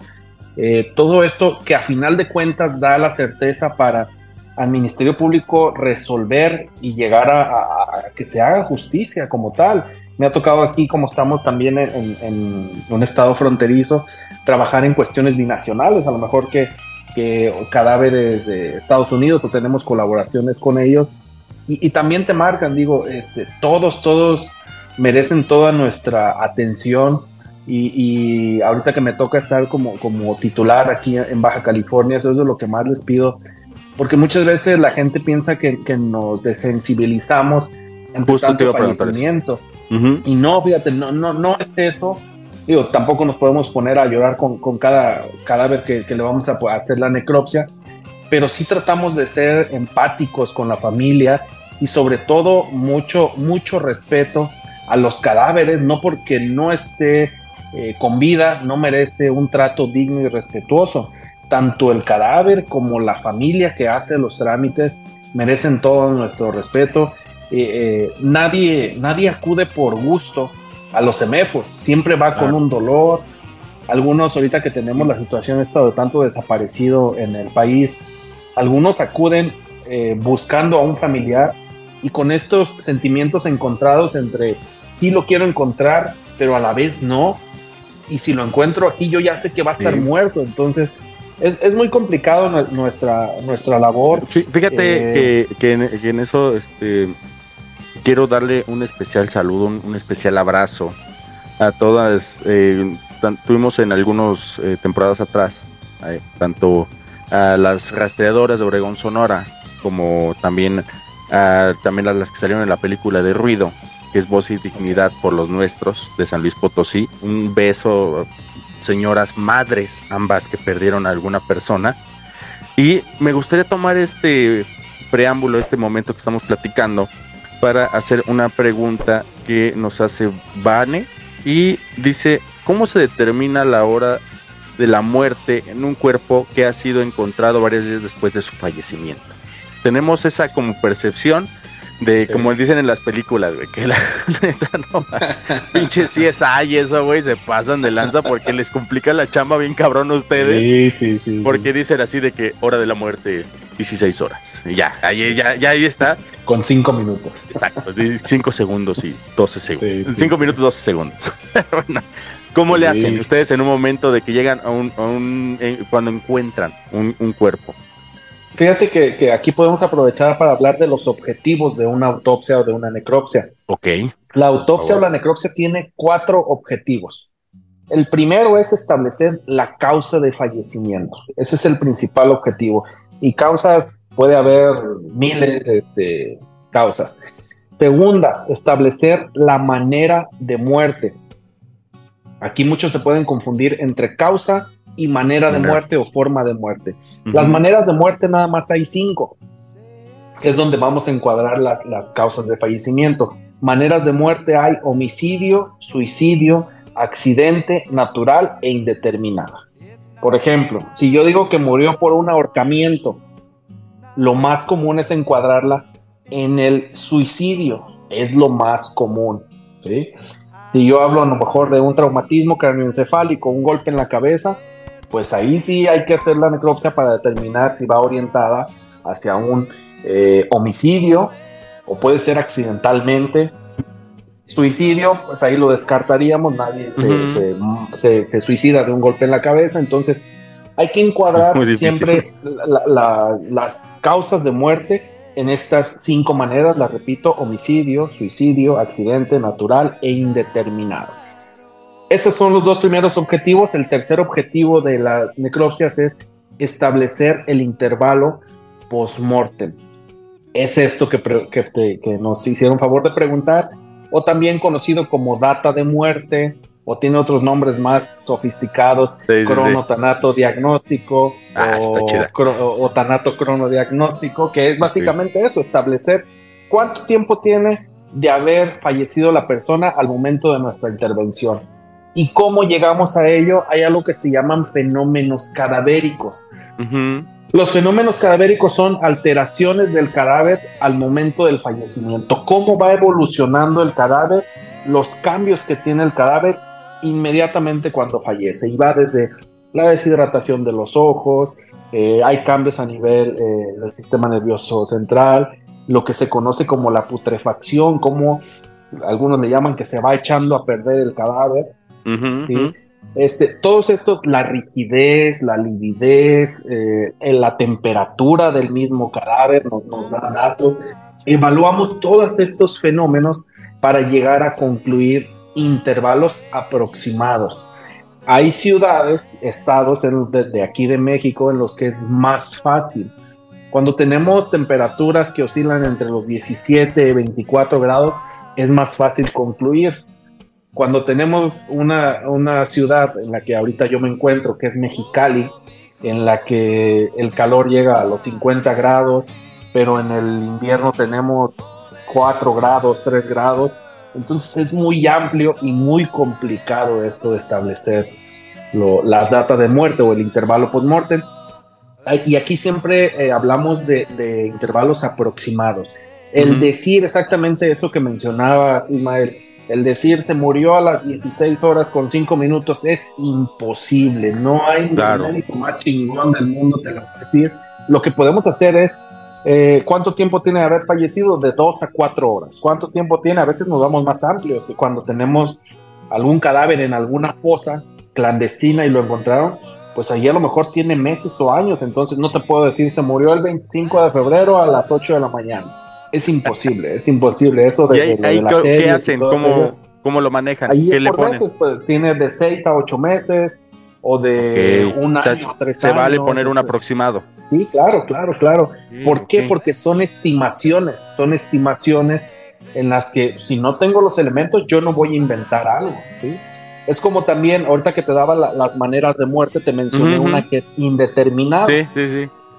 Y esa es válido el no llegar a decir la causa de muerte porque no tengo elementos. Hay veces que llega un cadáver que tiene un año de haber fallecido y los animales llegaron y se comieron todos los órganos porque les, eh, lo encontraron en, en el cerro.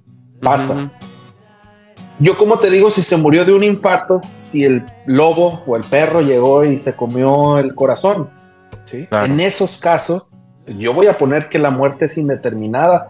¿Por qué? No es porque no sepa de qué se murió, es porque no tengo los elementos para concluir una causa de muerte y no voy a inventar algo, porque si esto avanza y llevo a un juicio oral y yo le puse que esa persona que no tenía corazón se murió de un infarto, me van a llamar a mí en el juicio y me van a hacer pedazos, me van a decir, chingado, ¿cómo dijiste que, que se murió de, de un infarto si no tiene ni corazón?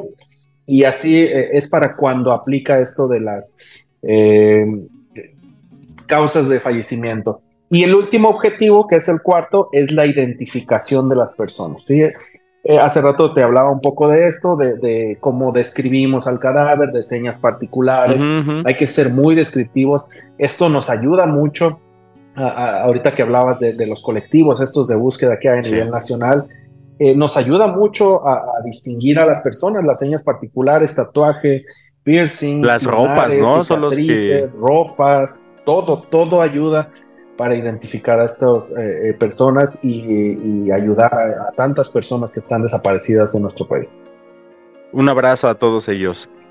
Me, voy con la siguiente pregunta del buen Ian. Nos pone, eh, ¿cuál ha sido? Digo, ahorita fíjate, pa- parece que vamos concatenando. Esa, esa está chida. ¿Cuál ha sido el caso más difícil de resolver en el que has trabajado y cuáles son los eh, obstáculos que encontraste? Me gustaría complementar esa pregunta también porque hace ratito en la primera parte nos platicabas que estuviste en algunos otros estados, entre ellos el Estado de México, donde estamos acá nosotros, que estuviste en algunos eh, eventos bastante sonados. ¿Puedes platicarnos alguno, así inclusive si fue, de- digo, si concuerda, qué chido, de cómo fue eh, así un evento complicado que hayas hecho y cómo lo resolviste? Digo, por aquí, por, por respeto a, lo- a los cadáveres. eh, Digo, si es posible, obviamente si está la investigación todavía en, en curso no se puede, ¿verdad? Pero Hay, hay mucha investigación, pero sí eh, me ha tocado hacer de, de artistas, de luchadores, de casos mediáticos nacionalmente e internacionalmente eh, eh, conocidos. Eh, y pues sí, eh, lamentablemente sí muchos este, sigue la, la carpeta de investigación abierta y, y tan, y tan- eso y aparte el respeto a, a los deudos, las familias, eh, Ujú. sí no, no, no me gustaría hacer, porque hace rato que hablábamos de esto, del respeto a, lo- a los familiares y a los cadáveres. y eso te lo entrar en aplaudo, ¿eh? Detalles, qué chido. eh, entrar en, en estos detalles, entonces sí, sí, sí preferiría eh, omitir. Digo, les puedo platicar de cualquier caso sin, sin mencionar. Eh, Adelante. ya- ya El que más te haya costado eh, trabajo, a ver. Dale. Costado trabajo, fíjate que, que- que en general los baleados, las, las personas que fallecen por heridas por proyectil de arma de fuego son necropsias difíciles, ¿eh? muy difíciles, porque la gente lo ve fácil. ¿Para qué chingados le van a hacer una autopsia si ya sabemos que está todo agujerado, ¿no? De, de, de balazos, de arma de fuego. ráfaga de sé que 40 se- balazos a huevo, pues yo ya, güey, de eso murió. por plomo, ¿no? y no, fíjate que, que, que en los de arma de fuego es complicado porque hay que describir, primero que nada, cada uno de los orificios por proyectil de arma de fuego, medirlos y eh, hay que identificar cuál es entrada, cuál es salida, ¿sí? cuál corresponde, si entró uno por aquí, salió por acá, cuál fue el trayecto del proyectil, por dónde fue pasando, qué fue lesionando.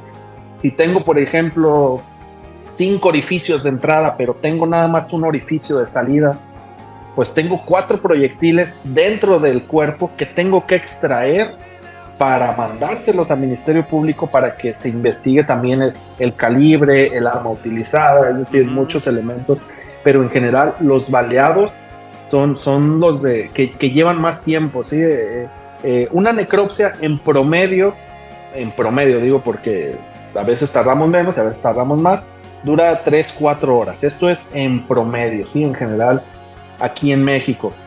Pero yo me he llegado a tardar hasta más de 24, 36 horas en un baleado precisamente. Continuas. Que traía do- do- 200 balazos en las que pues no tanto continuo, así tomas un break para, para ir a echar un alimento por ahí, porque digo, entre tantos orificios, tantas lesiones, sí llega un momento en que te saturas y a ver, espérenme, déjeme tomar un respiro. eh, No, y- para- y, y para- además con el tema de, de que vas con contratiempo por el estado de putrefacción, ¿no? Que ese es difícil de tenerlo, o sea, lo puedes meter en refrigeración y como que lo aguantas, pero es complicado, ¿no? Sí, y a, y a veces también se tiene la presión de, de la familia, de que... de, Ya lo eh, quieren velar. Ya quiero que me entreguen, ya, ya quiero que me lo entreguen. Eh, Eso eh, hay mucho, varía mucho la- la- las formas en el sur, en el centro del país, eh, acá en el norte. Fíjate que yo creo que desde Sinaloa, Sonora y toda la región fronteriza están más, más eh, acostumbrados a como las necropsias de los gringos, ¿sí? Que los pinches gringos se tardan a semanas en entregarte un cuerpo, entonces la familia lo entiende, ¿sí? Que digo, ¿qué quieres que te haga bien o que te haga rápido la autopsia de tu familia? Pues bien, yo quiero saber realmente de qué se murió, no por apresurar, te voy a hacer una autopsia mal hecha en la que pues no vamos a saber que se hizo correctamente, ¿sí? Entonces, hay, hay, hay, hay, que educarnos mucho en cuanto a las ciencias forenses, todos, todos, eh, todos, eh, nosotros mismos en cuanto al trato, al trato a los familiares, porque a veces a mí me ha tocado ver compañeros que salen y fríamente se, murió de cinco balazos porque andaba en malos pasos. Oye, cabrón, ¿y a ti qué te consta de que andaba en malos pasos o no? O sea, hay que tener el tacto que, que es, te digo, muy, muy complicado esto de, de, las ciencias forenses que no van por gusto las familias y hay que, hay que tener ese, ese tacto también, el cómo decir las cosas, el dar las noticias. Es, es complicado, muchas veces, como te decía, acuden familiares buscando algún, algún familiar desaparecido y lo encuentran aquí, todos reaccionan de manera distinta, algunos pues va obviamente desde la tristeza, pero hay quienes reaccionan de manera violenta también, ¿eh? porque pues el, la negación, estas fases del duelo que tienen eh, toda, toda persona eh, que pierde a un ser querido. Te aplaudo, te aplaudo, mi querido doctor César, es increíble la, la función que realizas. Es, es una tarea muy necesaria, muy poco vista, pero que te deja muchos sinsabores y la neta, mi admiración profunda para todos ustedes. No quiero irme sin, ya dijimos varias veces aquí que estás en Mexicali, Baja California, un abrazo, un beso también acá al, al compa de compas, al, Eder, eh, eh, eh, este, que es también lo tuvimos aquí en el paquete de 10, que es de allá de Baja California y y sí, siempre cuando vino nos dio un tour turístico de todo lo que podemos ir a hacer allá. Nos armó un tour bastante chingón. Si no lo han visto al buen Eder Rivera, chequenlo, también estuvo bueno ese episodio. Y me gustaría, por favor, Doc, que, que nos des lo que son tus redes sociales y todo donde podemos de alguna manera contactarte, los que estén interesados para las funciones que puede llegar a desenvolver. Alguna, necropsia que ocupe, ¿no? sí, una de esas, ¿no? Esperamos que no lo ocupen pronto, pero por si acaso, ¿verdad? Ya dijo que ya dijiste también que puedes en algún momento dar así como una segunda opinión. Bueno, se puede. Sí, claro, sí. Adelante, por favor. El, humor negro también es válido entre los forenses. Digo, yo no estoy muy acostumbrado en decir para servirles, ¿no? Lo que se les ofrezca, porque digo, me saca la vuelta de no, no, no, no te queremos ver en buen es la visita que no quieres dar, ¿no, Doc? Pero igual para echarnos unas chelas estaría chido vernos, ¿no? Pero nada sí más. echamos unas frías no. unas frías no. No, no, no, no, no, Eso no, eso, también, ni carnes frías tampoco, no aplica. nada de eso. Este, sí, mis redes sociales es eh, Vaca, con V, Vaca Forense, tanto en Facebook como en Instagram. Son las únicas dos que tengo, Vaca Forense. De acuerdo. Y pues, la neta, híjole, se quedan algunas preguntas ahí en el tintero. Ya no nos va a dar tiempo de sacarlas todas. Ojalá en alguna otra temporada podamos tener la, la, dicha y el gusto por ver. Por aquí sí te queremos ver seguido, Doc. Por aquí sí está chingón. No, no, al contrario. muy agradecido por el espacio. Y claro, claro, sí, sí, sí, por ahí eh, resulta que sí, sí tuvimos éxito con este y, salen más dudas por ahí, claro. las guardamos y, por ahí nos, nos, aventamos una segunda parte, claro. Excelente, sí, eso estaría muy bien. Me gustaría mandarle también un especial saludo a la licenciada Fernanda que hizo posible esta plática. Un, saludo, un abrazo. Gracias por ayudarnos en poder lograr esta, esta plática. Amigos, yo soy Ismael Salazar Mike, amigo de todos ustedes. Síganos aquí en el paquete de 10. Denle like, compartan, pónganos cinco estrellas si nos escuchan ahí en el Spotify, en cualquiera de nuestras redes. Y Doc, con algún mensaje que te gustaría despedirte aquí en nuestra audiencia, todo tuyo, adelante. Muchas gracias. Nada, no, hombre, de, nuevo muy agradecido por el espacio. Aquí estamos, este, digo, tocamos un tema serio y delicado aquí con un poco de humor, pero reitero, siempre con el respeto a tanto a las personas fallecidas como a los familiares y, y empatía con ellos, ¿sí? Entonces, gracias por el espacio y a la orden. Si, si, si por ahí resultamos eh, con buena audiencia, nos repetimos, claro que sí. Claro que sí. Muchas gracias. Nos vemos. Y hasta aquí el paquete de 10. No olvides rankearnos con 5 estrellas y muchas gracias por escucharnos. Bye.